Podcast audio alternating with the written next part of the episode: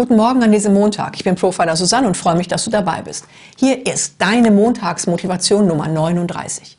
Wann immer du etwas erreichen willst im Leben, wirst du Risiken eingehen müssen. Das macht vielen Angst. Und diese Angst hält sie davon ab, die Dinge zu tun, die sie anleckern, die sie ansprechen, die sie antören. Sie wollen nichts Dummes machen und genau das ist dumm. Denn Risiko ist ein natürlicher Bestandteil des Fortschritts.